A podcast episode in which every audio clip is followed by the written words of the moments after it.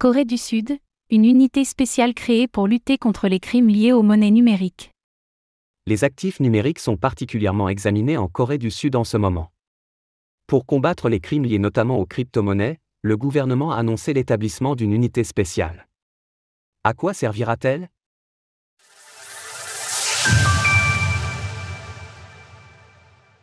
La Corée du Sud souhaite lutter contre les crimes liés aux monnaies numériques. En 2022, la chute de l'écosystème Terra, UST, dont le fondateur d'Okwon est coréen, avait déclenché une vague de méfiance mondiale à l'encontre des crypto-monnaies. Alors que le bear market s'est installé, la Corée du Sud compte donc faire le ménage.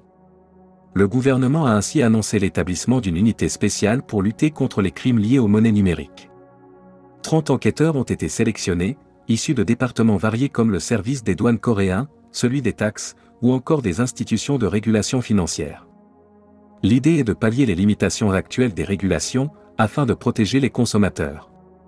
Selon le procureur en charge de ce groupe, les actifs numériques ne disposent à ce stade pas de barrières de sécurité suffisantes les actifs numériques, dont le volume d'échange représente plus de 3 000 milliards de won chaque jour, avec plus de 6 millions de participants, sont déjà des produits d'investissement comparables aux actions.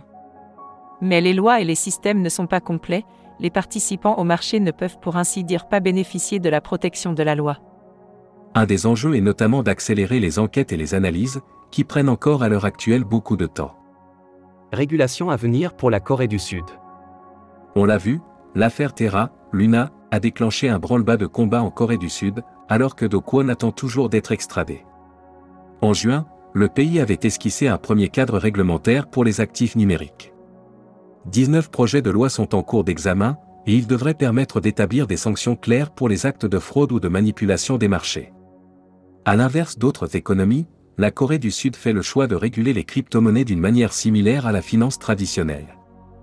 Le pays est particulièrement examiné depuis que l'effondrement de la plateforme Terra a fait perdre 40 milliards de dollars aux investisseurs. Les projets de loi, ainsi que cette nouvelle unité, sont donc une réponse nette à la problématique. Retrouvez toutes les actualités crypto sur le site cryptost.fr.